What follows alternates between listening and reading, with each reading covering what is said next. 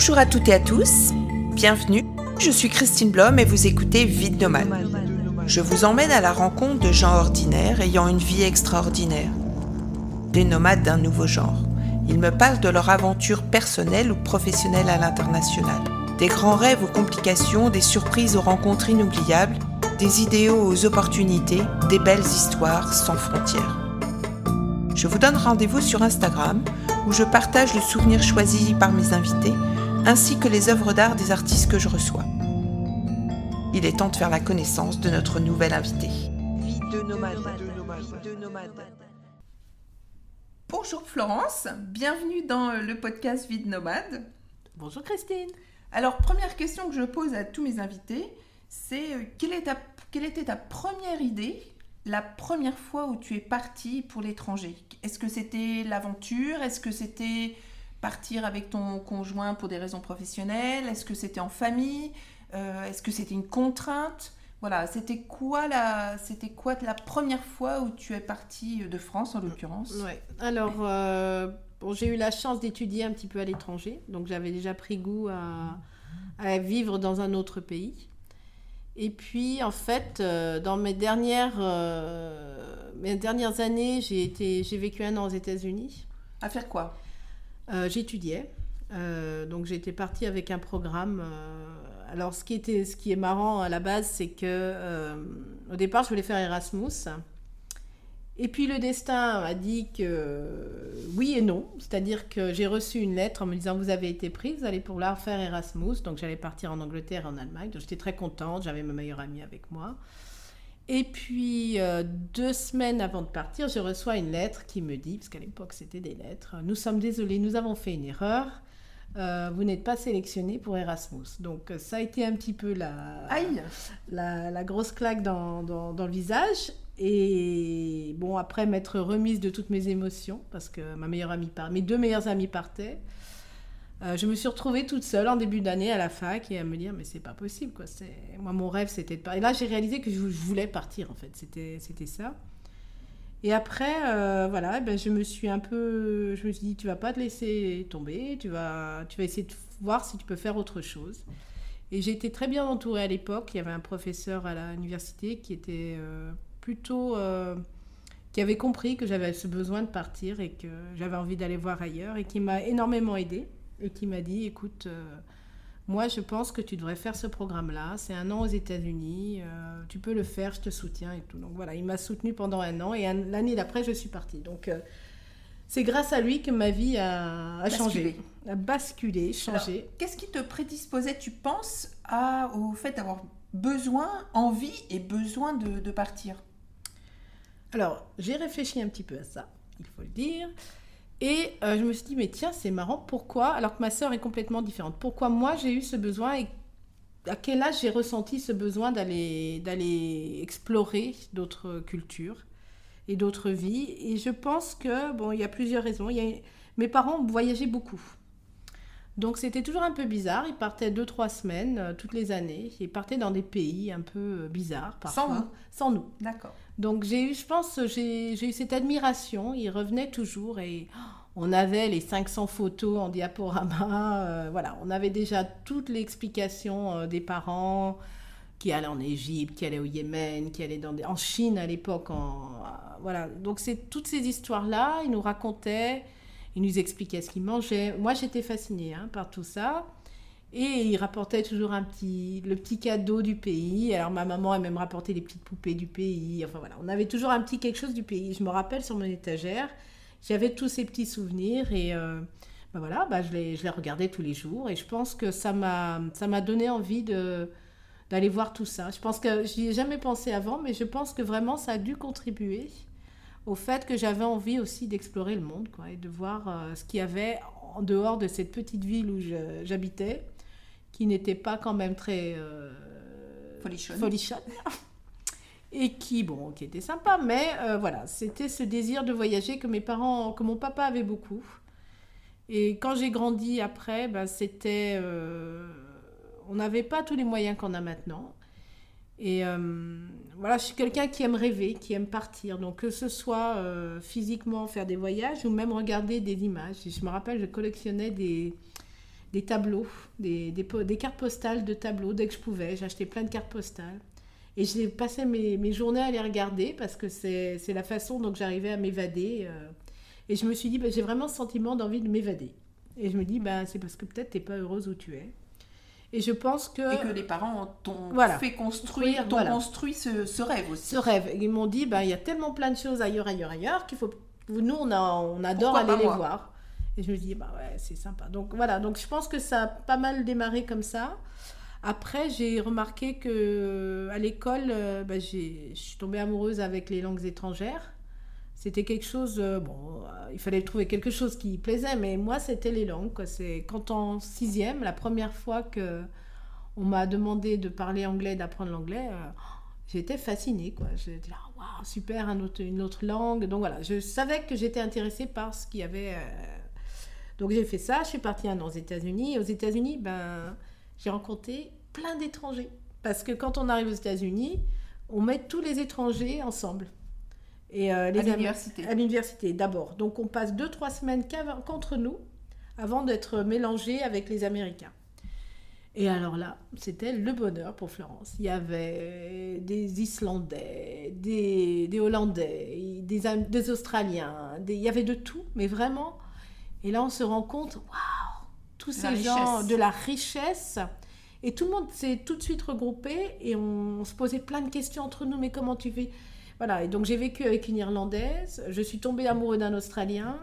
Euh, voilà. J'ai des amis. Euh, j'ai eu des amis hollandais. Enfin, c'était vraiment une richesse de culture.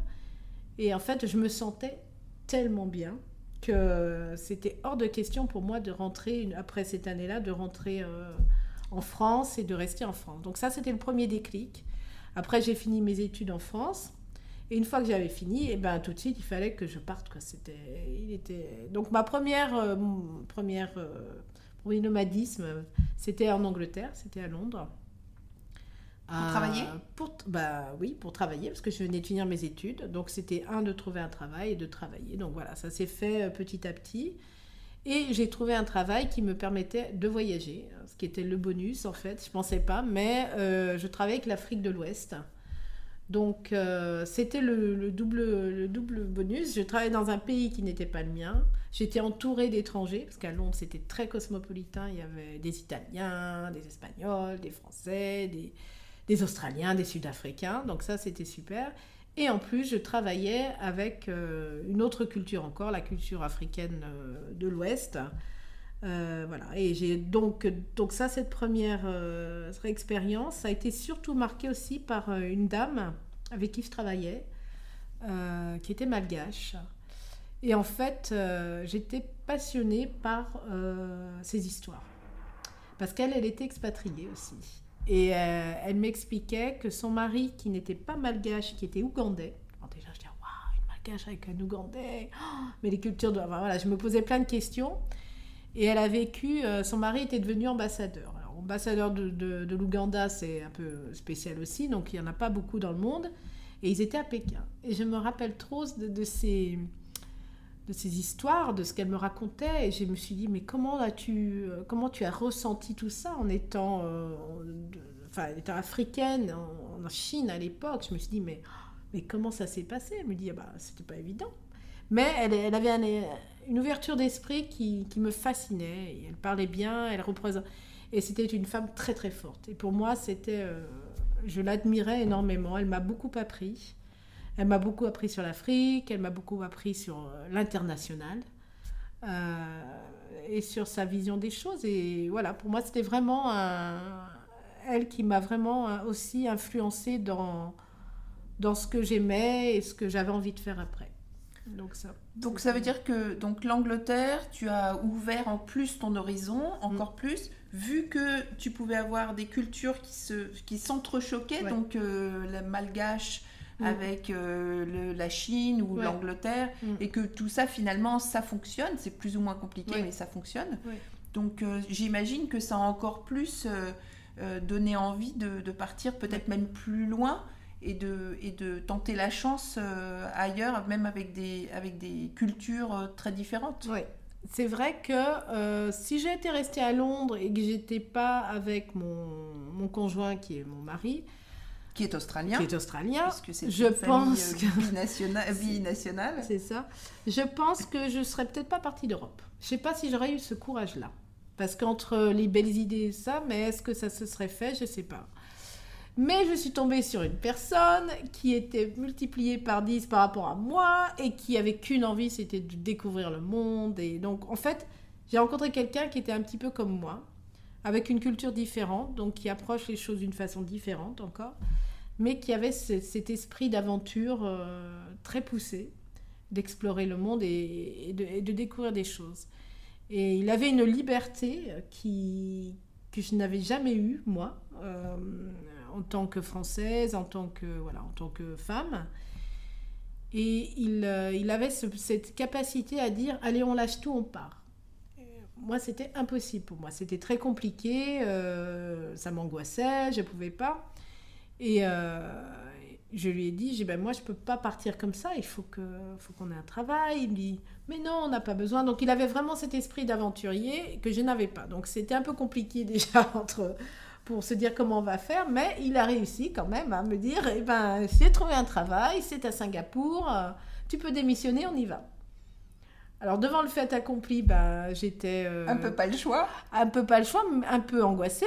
Oh là là, mais c'est loin, c'est très très loin, j'ai pas l'habitude d'aller si loin.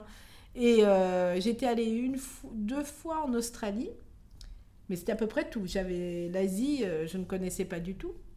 Et euh, je dis, ok, un travail, je démissionne. Et là, euh, c'est l'excitation, c'est oh, super, euh, je connais. Et vraiment, je ne connaissais rien de Singapour. Et c'était intéressant parce que je travaillais dans une ONG. Et euh, bien sûr, tous les, tous les gens qui travaillent cette ONG me disent Mais il faut surtout pas aller à Singapour. Mais tu te rends pas compte, il n'y a pas de liberté d'expression. Dis Ah bon, mais pourtant mon mari va travailler dans une banque. Enfin, ça a l'air d'être plutôt sympa. Non, non, donc j'avais les gens qui me tiraient de l'autre côté. Il faut surtout pas le faire. Mon mari me disait, mais tu vas voir, c'est super. Donc euh, voilà, après, euh, j'ai dit, bah oui, mais c'est qu'on a une opportunité, on y va. Donc on est parti. J'avais quelques appréhensions. Mais une fois que je suis arrivée, euh, c'était fini. quoi. J'ai découvert qu'en fait, on se fait tellement d'idées dans nos têtes par rapport à certains pays, par rapport aux La personnes méconnaissance. la méconnaissance totale que euh, une fois qu'on met, on met les pieds dans le pays, on se sent, euh, on se sent bien. On sait, on sait que c'est une nouvelle culture, on sait qu'il y a plein de choses à découvrir. Euh, bon, Singapour est un endroit Ce quand qu'il même est. ce qu'il est est très spécial, euh, mais c'est pour moi, ça a été une plateforme euh, qui m'a permis de découvrir l'Asie. Euh, une plateforme tout en douceur parce que on parle anglais en Singapour, donc c'était plus facile. J'ai pas eu la barrière protégé. protégée, j'ai pas eu la barrière de la, euh, voilà, c'est sécurisé, c'est il n'y a pas de barrière de langue. On- les repères sont à peu près euh, sont assez similaires pour plein de choses, donc c'était facile. C'était pour moi euh, un bon tremplin pour découvrir plein de choses. Et Quel a, évi- quel a été ton. Excuse-moi de te, te couper. Vas-y. Quel a été ton. La première chose dans ce, dans ce choc de culture, parce que ça reste, même Oui, si c'est très aseptisé, c'est Oui. très anglicisé, etc., il y a quand même un vrai choc de culture. Qu'est-ce qui t'a en premier interpellé? Alors, qu'est-ce qui m'a interpellé? Une bonne question. Euh, Qu'est-ce qui m'a interpellé dans le bon sens ou dans le euh, Oui, dans les deux en- sens oui, quoi? oui, tout à fait. Euh, Parce que c'est vrai que quand on est, quand on est, euh, quand on est européen, quand on est oui, occidental, Oui, oui. euh, on arrive effectivement dans ce pays où Mm. c'est plus compliqué. Il y a des, oui, il y a des bien vraies sûr. règles du jeu et on les appréhende comme on, peut- comme on peut et on vit avec comme on peut.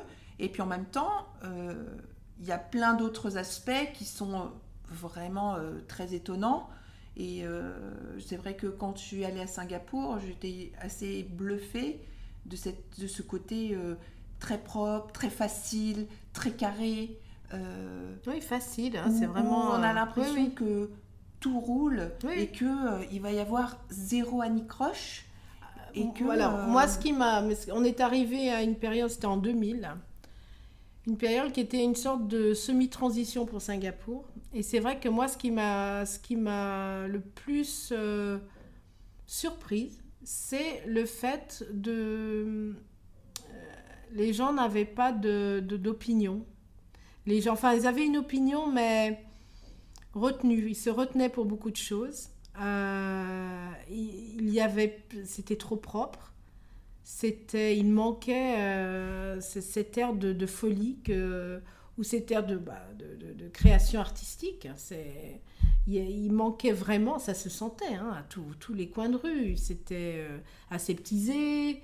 Euh, bon, après, je pense que j'ai pas pu connaître des gens qui étaient un peu différents et un peu plus intellectuels parce que je pense qu'ils étaient aussi dans des. Ils se cachaient un petit peu, hein, c'est clair. Mais euh, c'était bizarre parce que voilà, c'était joli, c'était tout propre, c'était facile. il fait chaud, euh, il fait chaud. Voilà. Alors on se, non, mais on se sentait en vacances, c'est clair. Hein. On s'est senti en vacances pendant trois ans. Mais euh, le petit côté the edge, il n'y en avait pas. je ne sais pas comment le traduire en, en français. il manquait vraiment une personnalité à cette culture. Euh, après, la personnalité, parce qu'il me fallait que j'en trouve une, pour moi, c'était dans la, dans la cuisine. Donc, heureusement qu'au euh, au niveau culinaire, euh, il y avait beaucoup à découvrir. Parce que c'est très multiculturel. C'est très multiculturel. donc, des mélanges de, de, la Malaisie, de l'Indonésie, de l'Inde. exactement. Donc au moins... De la Chine. Euh, ils ont réussi à trouver une petite spécificité singapourienne qui fait que, voilà, bah, moi je me suis... C'était ce qui me faisait le plus plaisir finalement à Singapour, c'était la nourriture. C'était euh, le côté nourriture.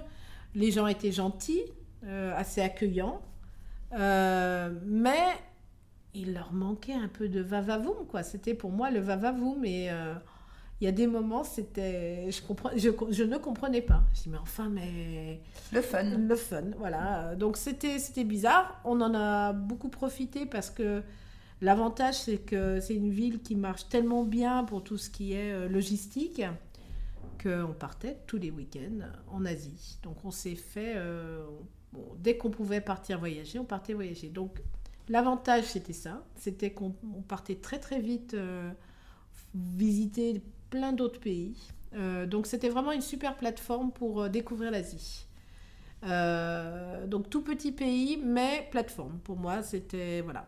mais je savais très bien que, enfin c'est bizarre. Une fois qu'on est dedans, on voit, on voit pas trop. C'est une fois qu'on en sort qu'on réalise. Donc deuxième, troisième étape. mon mari qui aimait bien. bon, moi j'ai travaillé à Hong Kong déjà.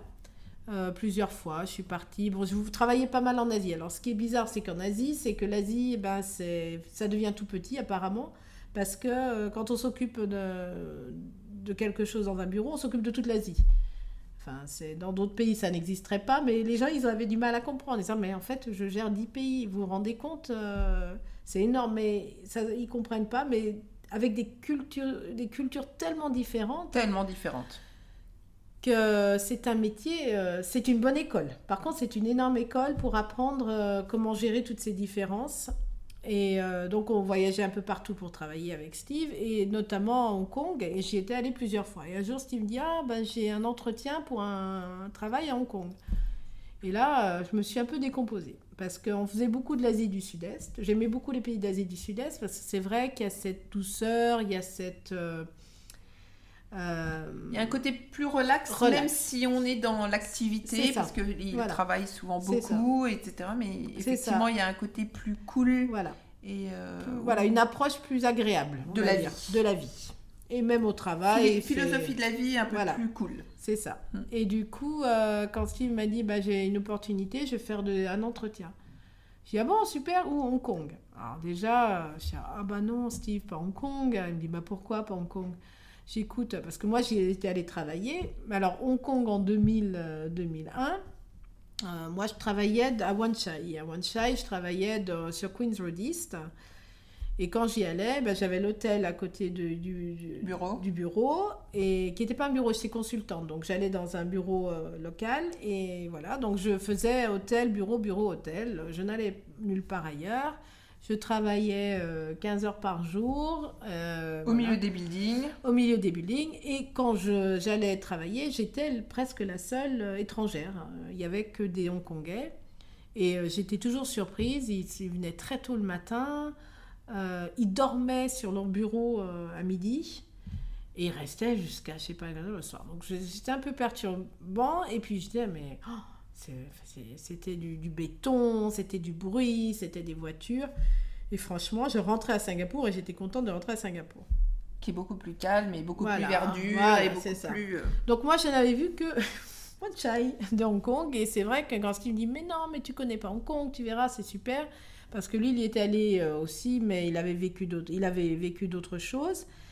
Et il avait fait la fête surtout, et enfin bon, il avait passé de super moments. Tu me dis, tu verras, c'est super, il y a une énergie extraordinaire. Et je dis, écoute, euh, je suis pas sûre. Donc Steve a essayé de me convaincre parce que c'est. Il a réussi. Il a réussi. 18 ans plus tard. 18 ans plus tard, je suis toujours là. Et euh, c'est vrai que quand on était venu un week-end, euh, il m'a dit, tu vas voir, il y a quand même des montagnes, il y a la mer. Donc il, il avait réussi à me faire changer d'avis. Et je lui ai dit, écoute, si c'est ce qui te plaît, on y va, je te suis. Et c'est qu'une fois sortant de Singapour qu'on réalise en fait que oui, c'était très, euh, c'était une bulle, la bulle de Singapour, comme on dit. Et, que euh, je suis arrivée à Hong Kong et c'est vrai que là, bah, c'est voilà, c'est d'autres sensations. C'est du bruit, c'est des gens, c'est du, c'est, ça bouge, les gens sont dynamiques. Et euh, tout de suite, je me suis sentie très à l'aise en fait. Voilà, c'était un vrai contraste, un énorme contraste avec Singapour. Et c'est vrai que quand on est arrivé, ben voilà, c'était, encore, c'est parti, on découvre un, côté de l'Asie complètement différent de ce que je connaissais, donc c'était super aussi. Et en fait, euh, ce qui, je pense, a changé beaucoup de choses, c'est que voilà, j'ai commencé à, à, procréer et avoir ma petite famille. Euh. Donc une fois qu'on a des enfants, tout change encore. On est euh, dans un dans une mentalité de, protection, de, petit nid. On veut que ces enfants se sentent bien. On est plus dans je veux partir demain. Je, on, perd une, certaine liberté, déjà. Euh, mais euh, au bout de six mois, euh, mon fils était né. Non, non, non, on continue à voyager. Donc, on est reparti, bébé sous bras, et on a continué. On s'est dit, on va faire le maximum de, on va faire des voyages différents, mais on va les faire. Donc on est même parti en Inde, Bastien, il avait 9 mois. Euh, voilà, on voulait profiter au maximum en se disant, bah, quand ils seront grands, on sera coincé avec les écoles. Donc là, il faut qu'on en profite. Ils sont petits, mais c'est pas grave. Donc on a continué à, faire nos petits voyages à gauche, à droite. Alors, je, je rebondis juste sur ce que tu dis parce que je trouve ça très intéressant. Il y a beaucoup, beaucoup de gens qui euh, hésitent à voyager avec des petits enfants. Oui, oui. Et euh, on, a eu la même, on a eu les mêmes réflexions en nous disant Mais ça va pas, vous allez à l'autre bout de la terre avec vos mômes, euh, c'est complètement dingue, euh, vous êtes fous, etc. Et je crois que c'est vraiment important de d'expliquer aux, aux, gens que si on part, c'est que on sait que ça fonctionne. Oui, oui, bien on n'est pas fou furieux au point de dire on est tellement accro au voyage qu'on va les mettre en danger. Bien sûr. Donc si on part et qu'on le fait, on le fait dans les bonnes conditions et on, sait que c'est un pays où on peut faire ce genre de choses.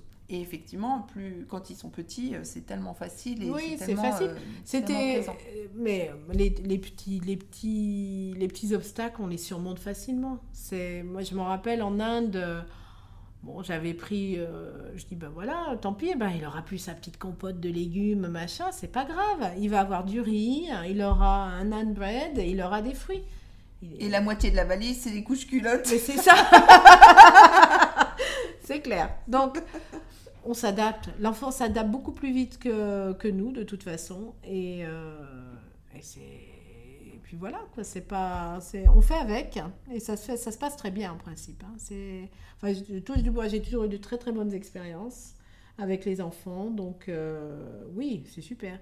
Et puis surtout, ça fait du bien aux, parents parce qu'ils ont encore l'impression de voir des choses, d'explorer. Parce que quand on, on, a des personnalités comme moi et mon mari où on aime bouger. Faire, des bouger, puis voir des choses, quoi, voir des choses différentes. Euh, voilà, après, c'est c'est important de continuer, de se faire du bien. On n'est pas obligé de se mettre sous cloche. Voilà, et puis si les parents sont contents, les enfants sont contents. C'est comme ça. petite question. Vas-y. Donc à Hong Kong, ça fait donc 18 ans que tu es à Hong Kong. Euh, donc on a compris que tu as eu, euh, tu as construit ta famille ici, que tes enfants sont nés ici. Oui. Mais en parallèle de ça, euh, tu es quelqu'un qui euh, doit toujours faire des choses. On l'a bien Mm. compris. Et donc tu as travaillé. Oui. N'est-ce pas? Et tu as euh, connu euh, plein de jobs différents. Tu t'es, euh, ce qu'on dit souvent dans le langage nomade, Oui. euh, tu t'es réinventé Oui. euh, une multitude de fois. Oui. Alors raconte-nous un peu ça, parce que je trouve que c'est quelque chose dont on parle aussi rarement et que beaucoup d'entreprises qui envoient leur personnel en expatriation oublient le conjoint. Alors euh, le conjoint, euh, on est peut-être aussi dans une espèce de, de vision, en tous les cas, de, de- de- de la culture française, Oui. où euh, ben, madame va rester avec les enfants et va s'occuper que tout le monde va bien. Oui. Oui et non, parce que bon, on voit avec les nouvelles générations que la grosse majorité des femmes qui arrivent avec leurs conjoints expatriés Mm. cherchent du travail et n'ont pas fait finalement de rupture entre leur métier en France et le, et, euh, et le marché du travail, pas forcément le métier euh, quand ils arrivent par exemple à Hong Kong. Euh, c'est pas toujours le cas, je précise qu'il y a certains pays où on ne peut pas travailler, on- même quand on est dépendant visa, on ne peut pas travailler. Mm. Ça a été mon cas euh, quand je vivais au Mexique. Mais on voit dans, chez les jeunes générations de femmes, c'est beaucoup plus fréquent. Mais nous, dans nos conditions, c'était vraiment, euh, c'était vraiment pas une nécessité. En tous les cas, c'était pas du tout pris en compte. Donc, je voudrais bien que tu nous racontes un petit peu ton, cheminement professionnel euh, à, Hong Kong. Alors, euh, ben, j'ai commencé à travailler dans une ONG parce que c'est ce que je voulais faire. Je voulais faire des relations internationales un petit peu et du développement. euh, ça, c'était l'idée à la base. Je suis arrivée à Singapour. Et ben, le problème à Singapour, c'est que la plupart des ONG demandaient des langues locales et je ne les avais pas. Donc, j'ai vite réalisé que ben, ça serait très très compliqué pour moi pour trouver une ONG à Singapour. Alors je me suis dit, bon, bah alors, alors, qu'est-ce qu'elle va faire, Florence? Euh, Elle a essayé de réfléchir sur euh, ce qu'elle aimait, ce qu'elle aimait pas, et puis voilà. Et puis de, de- bouche à oreille, j'ai rencontré quelqu'un qui m'a dit, euh, écoute, tu devrais rencontrer cette personne, il cherche du personnel, donc euh, pour travailler, sont une boîte de, co- de consultants, euh, va voir. Donc j'ai rencontré une dame, qui est une de mes meilleures amies maintenant, et qui euh, cherchait quelqu'un pour l'aider euh, en ressources humaines. Donc elle m'a dit, écoute, toi tu as fait un peu des ressources humaines quelque part, donc euh, tu t'inquiètes pas, euh, on va travailler ensemble. Donc elle m'a pris un peu sous le bras et j'ai commencé à travailler pour une boîte euh, qui fait travailler avec des assurances et pour faire la banque assurance. Donc j'ai appris hein, quelque chose qui, en fait, euh, quand je me suis dit, bah finalement c'est pas si loin de ce que je faisais. Donc ça m'a rassurée parce que je me dis, euh, passer du coq à l'âne quand même, ça doit être un peu euh, après toutes ces années d'études. Mais bon, c'était, il y avait quand même un fil conducteur et en fait j'ai essayé de garder ce fil conducteur parce qu'à chaque fois qu'il faut se réinventer, à chaque fois qu'il faut se dire bon alors qu'est-ce que je fais maintenant, voilà. Donc j'arrive à Hong Kong, je retrouve un peu dans le milieu que j'ai fait, je vais un peu à gauche, à droite, je fais du consulting. Après, j'ai mon, j'ai mon fils qui est là, donc c'est un peu compliqué le consulting. Et de fil en aiguille, eh ben, je trouve encore un poste en, en RH qui parle de learning and development. Donc ce terme me plaisait beaucoup parce que c'était vraiment ce que je faisais un peu avant, c'est ce que j'ai essayé de faire. Et je dis, bah oui, c'est ça en fait que j'aime, c'est le learning and development. Donc j'ai fait ça un petit peu. Après, ma fille est arrivée, c'était un petit peu compliqué. Euh, là, les enfants avaient besoin de moi à la maison, je le sentais. Donc, euh, je me suis dit, ben, je vais arrêter, je vais faire une pause. Mais faire une pause, c'est pas mon truc. Donc, euh, je peux pas être à la maison. Il faut que je me trouve une activité pour me, voilà, pour me, pour moi, pour me faire du bien, pour, euh, pour me dire que j'existe. Euh, et, euh, et de fil en aiguille, eh ben, j'ai trouvé un poste d'enseignant dans une maternelle. Et je me suis dit, bah oui, mais c'est ça le learning and development aussi. euh. c'est à tous les niveaux, même avec les tout petits. Donc j'ai fait ça aussi pendant 6-7 ans, qui était parfait parce que j'arrivais à être à la maison pour les enfants après l'école et j'arrivais à travailler dans la journée. Et puis voilà, donc euh, il y a des moments, je me dis, est-ce que j'ai bien fait? Est-ce que j'aurais dû continuer une carrière? Est-ce que Je regrette aucun de mes choix parce qu'à chaque fois, euh, c'était ce qui. Ça faisait du bien et je savais que j'arrivais à trouver cet équilibre. Euh, d'être maman à la maison et aussi de pouvoir euh, se faire de. Voilà, de se sentir bien. donc, ouais, je crois que j'ai eu beaucoup de chance finalement. J'ai eu beaucoup de chance de pouvoir allier les deux. et d'être présente voilà pour tout le monde parce que après c'est quand on est à l'étranger, qu'on n'a pas le soutien familial, euh, je trouve qu'il y a un poids beaucoup plus fort sur, euh, sur les parents. Euh, qui, qui fait que ben, tu dois créer une vraie famille. En fait, la famille est plus à côté. Donc c'est vraiment ce poids famille qui est énorme à la maison, où il faut vraiment voilà, être présent. Mais pour moi, c'est présent euh, voilà, physiquement, mais aussi présent dans tout, dans, dans les idées, dans ce qui est discuté, dans, dans ce qu'on fait euh, quand, on est, euh, quand on voyage. voilà, c'est ce, ce petit... c'est un vrai microcosme. Voilà, un microcosme très fort qui fait que, en plus, deux cultures à la maison. Donc, c'est pas facile hein, parfois. C'est de se dire, bon, alors, quelles sont les vraies valeurs qu'on veut avoir? euh, l'idéal, c'est d'avoir les mêmes valeurs parce qu'après, on a tout le côté culturel qui se met par-dessus. Et c'est vrai qu'il euh, faut avoir vraiment un... Il faut être prêt à, céder plein de choses. Il faut être prêt à, comprendre, à être tolérant et à se dire qu'est-ce qui est le mieux pour l'enfant. Euh, passe à sa petite vision des choses parce qu'il faut toujours faire des concessions parce qu'on est en, binationalité. Et les concessions, on les a vécues en couple déjà. Euh, on a déjà accepté que, ben voilà, on est tous les deux d'une culture différente, donc on a des références différentes. Mais tant que le noyau est le même, euh, voilà, la fondation de la famille sera, euh, sera, sera bien, sera solide et, et, tous les obstacles qui peuvent venir seront moins, moins importants. Je pense que ça, c'est ce qui c'est ce qui fait, parce qu'on réfléchit beaucoup plus à ça. On réfléchit beaucoup plus à l'éducation des enfants euh, que si j'étais avec un partenaire qui était de la même culture que moi, par exemple. Nos soucis seraient différents, je pense. Et euh, les enfants, je ne sais pas comment ils le, je sais pas comment ils l'analyseront plus tard, parce que pour l'instant, c'est encore un peu. Euh, le microcosme est toujours là et ils sont chez eux. Ils sont chez eux. eux. sont chez eux. Ils sont chez eux. Ils savent qu'on est soudés. Et euh, ils savent qu'ils ont une famille loin, euh, une famille de vacances, parce qu'ils les voient pendant les vacances. Mais ils savent qu'on est toujours là, quoi. Ils, sont nés toujours là pour eux. Euh, donc c'est vrai que c'est intéressant. C'est pas ce que j'ai vécu moi quand j'étais jeune. Et évidemment, j'ai lu énormément sur les enfants de troisième culture. Je voulais en parler. Voilà, et les dangers que ça, que ça peut apporter, les opportunités que ça crée. Et que ça crée. Et euh, voilà, je suis assez consciente de ça et je me dis, ben, il y a des moments je fais trop attention, puis il y a des moments je me dis, arrête Flo, euh, c'est bon, ils vont... ça va bien se passer. C'est pas... Le plus important, c'est qu'ils soient bien entourés par, par beaucoup d'amour et le reste, ça se passera bien. C'est... Mais il y a des moments, c'est vrai, je me dis, oh les pauvres, c'est pas facile parce que ce qui est assez drôle, c'est que donc mes enfants étaient à l'école française jusqu'en CM2. Et après, ils ont, on a décidé de les mettre dans une école anglo-saxonne parce que on ne rentrera pas en France et que voilà, c'était une décision euh, stratégique qu'on a décidé de prendre et j'étais contente qu'ils étaient à l'école française. Et ce qui était intéressant, mes enfants quand ils étaient à l'école française, pendant les années euh, jusqu'à l'âge de 10 ans, quand on leur demandait tu te sens plus français, tu te sens plus australien? La réponse, quand à l'école française, je me sens beaucoup plus australien. Ah ok, super, hein. ok. C'est intéressant, je me dit, tiens, c'est marrant. Après, il passe en école anglo-saxonne et on demande à mes enfants, tu te sens plus euh, française ou australienne? Ah, française.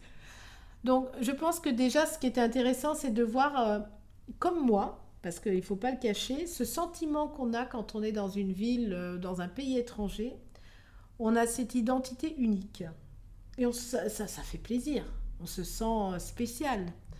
Et ça, euh, voilà, c'est une confiance en soi qu'on a par rapport à ça qui, qui est importante. Et ben, mes enfants, c'est pareil, je pense, hein, c'est clair. Ils, se sentent, ils aiment être différents, ils aiment être uniques. Et de se sentir australien des écoles françaises, c'est super.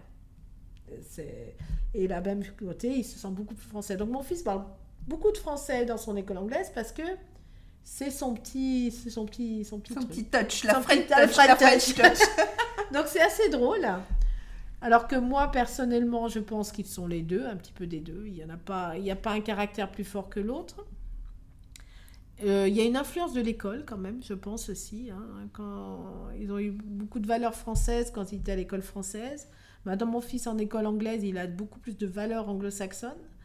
Euh, donc c'est vraiment des mélanges. Hein. Donc c'est des, enfants euh, multicolores. Il y a vraiment de tout. Mais euh, ça sera intéressant, c'est l'après, c'est quand mon fils va partir. Et euh, quand on lui a dit gentiment récemment, bah écoute, quand tu vas partir, je pense qu'on va peut-être plus rester à Hong Kong, on va peut-être faire, on va repartir. Mon fils est devenu tout blanc et tout de suite m'a dit, mais mais je vais rentrer où pendant les vacances? Donc voilà, c'est la maison de mon fils maintenant Kong. Donc c'est compliqué parce que pour lui, ben, c'est sa maison. Et c'est ça et il s'y est attaché. Et je pense qu'il va en. Voilà, ça va être le plus dur pour lui, ça va être ça. C'est pas de partir, ça sera le ne pas pouvoir revenir d'où il venait. Et euh, je sais pas comment je vais gérer ça.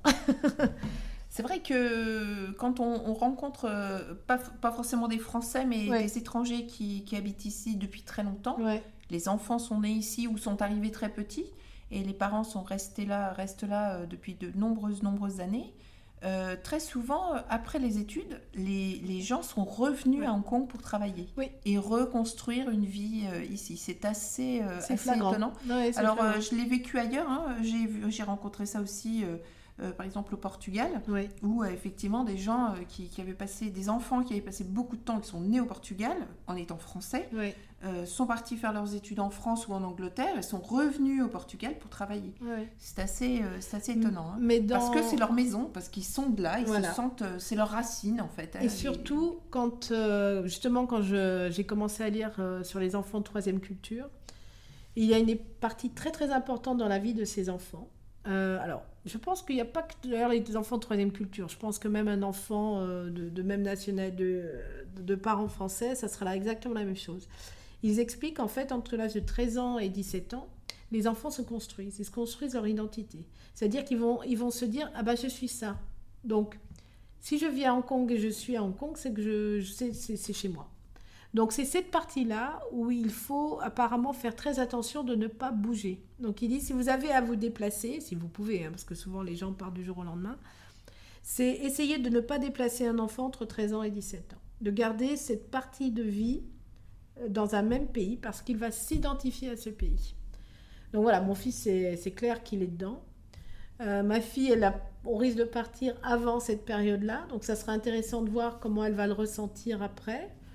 Mais euh, ce côté identitaire est très très fort et je me rappellerai toujours, ça m'avait toujours marqué. J'avais une voisine, son fils a fait donc cette période identitaire à Hong Kong et après il est parti en France. Les parents du coup sont partis ailleurs.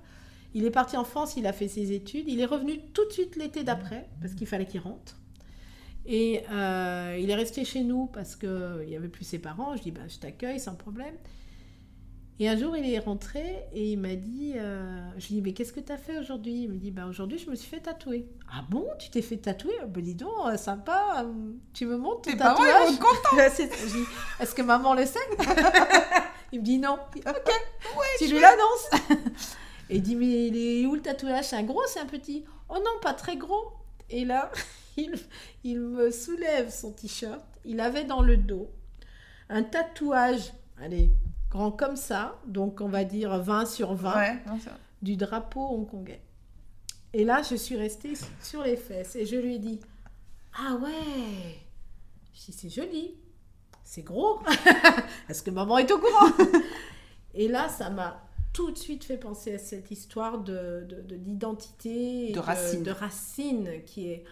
Et là, je me suis dit, cet enfant, en fait, a besoin de se dire, mais je suis d'ici, je suis hongkongais. Rendez-moi, c'est ça m'a fait ça m'a fait sourire, mais ça m'a fait du mal aussi. Je me suis dit, mais c'est c'est sa légitimité. C'est sa légitimité. Donc il y a, y a, énormément quand on voyage et qu'on s'installe dans des pays, Je pense que, voilà, c'est. Nous, on moi, je ne peux pas parler de ça parce que j'étais j'étais dans un pays, mais je ne m'identifiais pas à ce pays.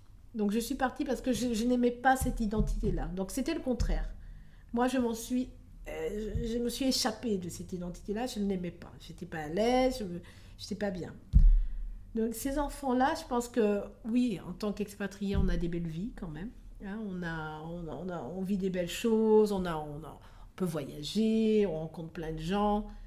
Mais euh, du coup, ben, on l'aime cette identité-là. Et est-ce que ces enfants-là pourront vivre la même chose? Je ne sais pas.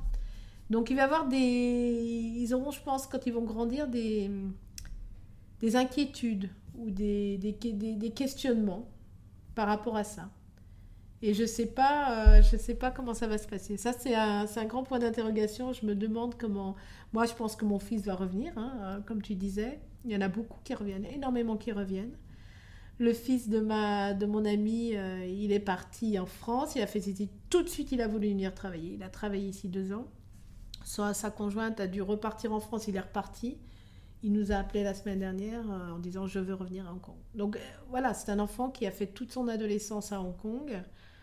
Et voilà, je pense que ça va se passer aussi comme ça pour les miens. Je suis presque sûre. Après, le, le biculturel chez eux, on verra. Je ne sais pas trop. C'est assez intéressant tout ça parce que ça fait des gros, ça fait un vrai décalage et tu, tu analyses la situation de tes enfants mm. comme enfants de troisième culture, donc qui est quand même mm. très très différent de ce que toi tu as vécu et euh, avec euh, effectivement des spécificités. Et je pense que la, spécificité majeure des enfants de troisième culture, c'est une ouverture sur le monde qui est juste hallucinante. Je le vois avec mes propres enfants avec une, une aussi une, une, une, aucune peur de, de l'étranger, mm. dans le sens avec un grand E, mm. que ce soit des gens, que ce soit des cultures, etc. Rien, il n'y a pas de limite. En fait, le, le monde est tout petit. Et ça, c'est juste euh, fabuleux. Par contre, effectivement, le, le manquement majeur, c'est euh, les racines. Parce que les racines de ces enfants, c'est le microcosme que nous, on construit. C'est ça. Et effectivement, ça peut euh, poser des, problèmes quand ce microcosme est obligé de se disloquer parce que les enfants, on les fait pour qu'ils s'en aillent et qu'ils euh, vivent leur propre vie. Et après, euh, il faut qu'ils trouvent leur propre chemin et c'est pas toujours, c'est pas toujours évident.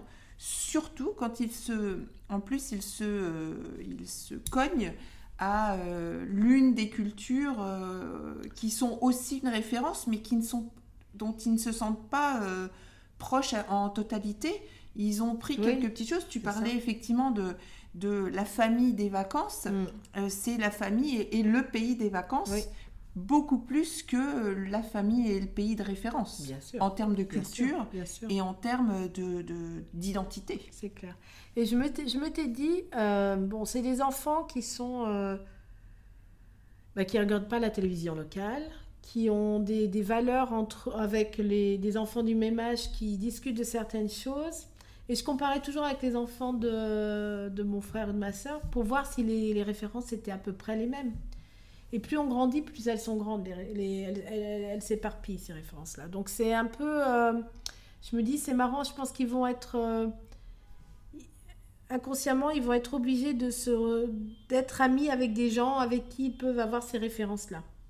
Donc je pense qu'ils vont chercher des, amis qui ont des amitiés qui sont un peu internationales, des enfants qui ont vécu la même chose. Je pense que c'est clair. Ils vont être. Euh, je ne les vois pas euh, se réfugier dans une seule culture. Je ne pense pas. Je pense qu'ils auront tendance à aller regarder justement des gens qui auront eu plein d'expériences et qui, euh, voilà, qui se, se, feront des amitiés rapidement parce qu'ils ont l'habitude de se faire des amitiés rapidement. Les gens vont et viennent tellement ici que ils se feront des amitiés rapidement, mais qui vont choisir des, des amitiés qui seront comme les, qui auront leur profil. Des gens qui ont vécu plusieurs choses avec plusieurs cultures. Alors j'ai encore une autre petite question, parce que tu as une spécificité du fait que tu es euh, euh, avec un, mari euh, anglophone, et du fait aussi que ça fait longtemps que tu es ici et que tu as eu tout ce, ce, parcours professionnel, tu, tu as plein de, tu connais plein de gens dans des communautés différentes. Oui. Donc euh, des Hongkongais, des Chinois, euh, mm. des Indiens, anglais, américain, mm. écossais, whatever. Mm. comment tu, comment tu, tu, ressens cette richesse que, Parce qu'il y, a des, y a des gens qui, malgré l'expatriation, vivent dans leur communauté de référence Qu'est-ce que cette richesse, donc tu en as déjà un peu parlé avec ton expérience aux États-Unis, mm. que tu avais adoré d'avoir euh, cette mm. rencontre avec multi, multinationalités. Qu'est-ce que ça t'a apporté euh, ici à Hong Kong? C'est vrai que c'est un pays avec euh, tellement de, nationalités qui se retrouvent ici. C'est vraiment très mm. impressionnant. Qu'est-ce que ça t'a qu'est-ce que ça t'a apporté toi? Et puis une autre petite question quelle est finalement dans tout ce que tu as, avec tout ce que tu as vécu euh, jusqu'à maintenant en termes de nomadisme, quelle qualité tu as développée que tu n'aurais pas développée si tu étais euh, resté euh, en France, mmh. tu penses? Ah oui, bah Donc deux choses. Donc le mélange de communauté. Alors le mélange de communauté pour moi, bah, c'est ma zone de confort. Hein. C'est bizarre, mais c'est vraiment ma zone de confort. De savoir... Enfin, ça, ça me ça t'épanouit. Oui, en fait. c'est, c'est dans ça, ça me ça te nourrit. Ça me nourrit, ça me nourrit et bon alors je pense que c'est depuis toute petite que j'aime ça. Je sais pas, ça vraiment de, d'être entourée de plein de nationalités, j'adore ça en fait. Et euh, parce que j'arrive à à me j'arrive à m'associer à, à, des, des, bribes de de culture dans chaque, euh, dans En fait, ce que j'aime, c'est prendre, euh, dans chaque culture, prendre quelque chose que j'aime bien. Donc, et qui euh, t'enrichit, en fait. Et qui, oui, qui m'enrichit, qui me, qui me fait plaisir, en fait. C'est très personnel, hein. c'est un vrai plaisir égoïste. C'est que si je parle à un Indien, j'adore leur parler de, de, la nourriture, ou j'adore discuter ou rire de choses qu'il est... Enfin, on est une une symbiose dans, notre communication. Après, que ce soit un, Irlandais, ben, oh, il y a plein de choses que j'adore et qui me font pétiller. Euh. Donc, euh, en fait, j'arrive toujours à trouver dans chaque culture quelque chose qui vraiment euh, m'intéresse. Et donc, si je suis entourée de plein de cultures, eh ben, je me fais du bien là, je me fais du bien là, je me fais du bien là, je me fais du bien là. Et c'est ça, en fait. Je me nourris, comme tu dis, de ces différentes cultures. Et euh, si, si c'est qu'une culture, voilà, ben après, euh, ça, c'est peut-être un ennui, je sais pas. Alors, est-ce que je me suis trop habituée à être entourée de trop de cultures? Après, c'est le mauvais côté de la chose. À Londres, il y en avait tellement que c'était facile. En Singapour, il y en avait beaucoup. Ici, il y en a beaucoup. Si ma prochaine euh, étape, je me retrouve dans un pays où il n'y a pas de mélange de cultures, je pense que ça va peut-être pas bien se passer. non, mais je sais pas, c'est c'est quelque chose que j'apprécie. Et je, ferai toujours des efforts pour aller en trouver. Parce que je sais que ce qui m'attriste... cette curiosité C'est voilà, c'est cette curiosité. Parce que c'est vrai que... Et les gens, parfois, ils comprennent pas, mais euh, déjà de vivre avec quelqu'un qui n'est pas de, de, son pays ou de sa culture, bah, c'est déjà la première étape. Et puis c'est une tolérance va par, par rapport à, à, ça, parce que c'est vrai que j'ai du mal parfois quand je me retrouve qu'avec des Français, je, je, je me renferme. J'ai du mal à l'expliquer. Je ne suis pas à l'aise, je suis pas... Euh, j'ai perds toute ma confiance. C'est pas... T'es pas entière. Non, c'est ça, tout à fait. Donc voilà, c'est génétique peut-être. je sais pas.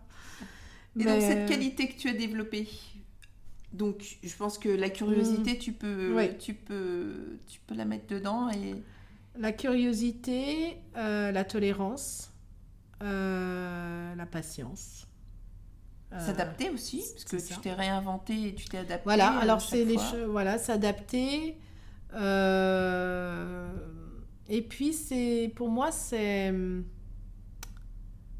oui, c'est le respect en fait, c'est un, véritable respect de dire que euh, bah, je respecte euh, ta différence, j'adore ta différence, euh, et puis je, je suis curieuse. Parle-moi parle de ta différence. Moi, c'est ce qui m'intéresse. C'est de vraiment de trouver Ah, tiens, comment vous faites ça? Et comment ça se passe? C'est vrai, c'est vraiment curiosité. Et je me rappelle quand j'étais plus jeune, quand je me posais des questions sur mes études, parce que j'avais commencé des études et puis on ne sait jamais trop où on va atterrir. Après, je m'étais dit, en fait, je crois que j'aurais aimé être anthropologue. Et voilà, il n'y a pas de secret. Hein, euh, je, j'adore tout ce j'adore observer les gens, j'adore voir comment ils vivent, j'adore comprendre pourquoi ils font ça, a évolué dans ce sens-là. Donc je pense que oui, j'aurais aimé. Mais à l'époque, personne m'avait dit eh ben, tiens, toi, tu serais, ça serait intéressant que tu sois anthropologue. Ça, c'est des études qu'il faut que tu fasses. C'est des métiers que voilà, j'ai découvert qu'après, parce que j'ai ouvert un livre, je me dis ah ouais, c'est intéressant ça. Mais euh, voilà, donc je pense que au fond de moi, c'est vraiment ce qui, ce qui me plaît. Et euh, ouais, c'est ça. Je pense que j'ai réussi à trouver avec ces étapes de vie euh, ce côté-là.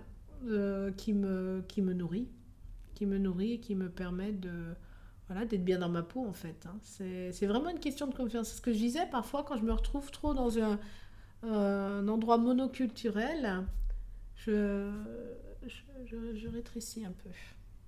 Je rétrécis, j'arrive pas à, à, me dire waouh. C'est parce que peut-être que je connais trop ou que je que j'ai trop trop vu, trop et que c'est peut-être pas la culture qui me plaît le plus, je sais pas. Je sais pas. Ou peut-être que j'arrive pas à me concentrer. C'est peut-être que je suis trop éparpillée. Je sais pas, après, c'est des, des, personnalités aussi, mais. Je pense que aussi l'apprentissage du, l'apprentissage du monde, la découverte du mm. monde, l'apprentissage de l'autre, euh, je pense que c'est quand même quelque chose qui est nécessaire d'avoir quand on veut, quand on déménage comme ça et qu'on mm. change de pays. Euh, c'est difficile autrement de, de, de, pouvoir euh, sauter d'une étape à l'autre. et tout le monde n'est pas capable de gérer ça. On, connaît tous, je pense, des gens qui n'ont pas, pas été capables, n'ont pas aimé euh, vivre à l'étranger, n'ont pas aimé côtoyer autre chose, une autre culture. et, et essayer de faire sa place, parce que c'est quand même très, très, très compliqué. Mais je comprends aussi les gens qui ne peuvent pas le faire. C'est vrai que c'est. Mais voilà, après, euh, on a cette petite bulle de. Alors raconte-moi, juste pour clôturer, raconte-moi ton endroit préféré de Hong Kong. Ça fait très longtemps que tu es ici. Donc quel est l'endroit où tu aimes aller euh, retourner et pourquoi? Est-ce que c'est euh, la montagne, faire un hike pour, pardon, une randonnée pour, pour, voilà, pour la belle vue, etc. Ou est-ce que c'est un quartier euh, parce que la frénésie, parce qu'il faut mm. savoir quand même que mm. Hong Kong, a une densité de population qui est assez dingue et que euh, euh, Mongkok a quand même, c'est un quartier où il y a la plus forte densité de population au monde.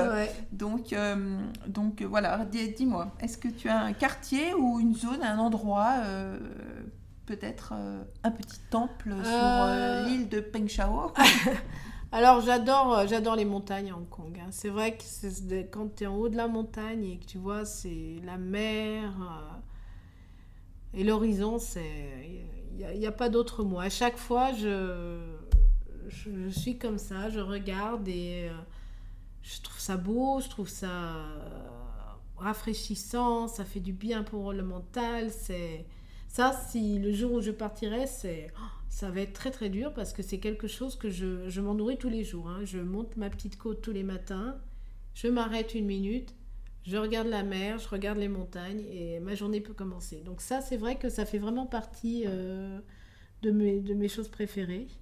Après, quand j'ai réfléchi un petit peu, il y a des, des images qui, qui arrivent. Euh, et notamment, je me rappelle, j'étais euh, vraiment prise par beaucoup de, sensations. Et euh, je me rappellerai tout le temps, tout le temps. C'est le dragon de Tin Hao, euh, la fête du dragon. Euh, le, cri des gens, la foule, la fumée, l'encens, la, l'effervescence. J'ai jamais vécu quelque chose comme ça. Ça m'a, ça m'a époustouflé. Et j'ai emmené, j'ai emmené mes enfants et je ne sais pas si ça rappelle bien, mais moi ça m'a ça m'a vraiment marqué. Ça, c'est un événement qui, qui, sera toujours gravé dans ma, dans ma mémoire. Euh, j'aime Wan Chai, j'aime le quartier de Wan Chai. Parce qu'il y a de tout à Wan Chai. Il y, a, la folie, il y a la foule. Euh, il y a encore le, Hong Kong qui existait il y a 20 ans, il est toujours là. Euh, c'est pour ça que j'aime ce quartier. Euh, Qu'est-ce que j'aime d'autre de Hong Kong? Oh, plein de petites choses. J'aime Hong Kong, hein, ça fait 18 ans que j'y suis. euh, ça m'a beaucoup. Parfois, ça peut être aussi très pesant.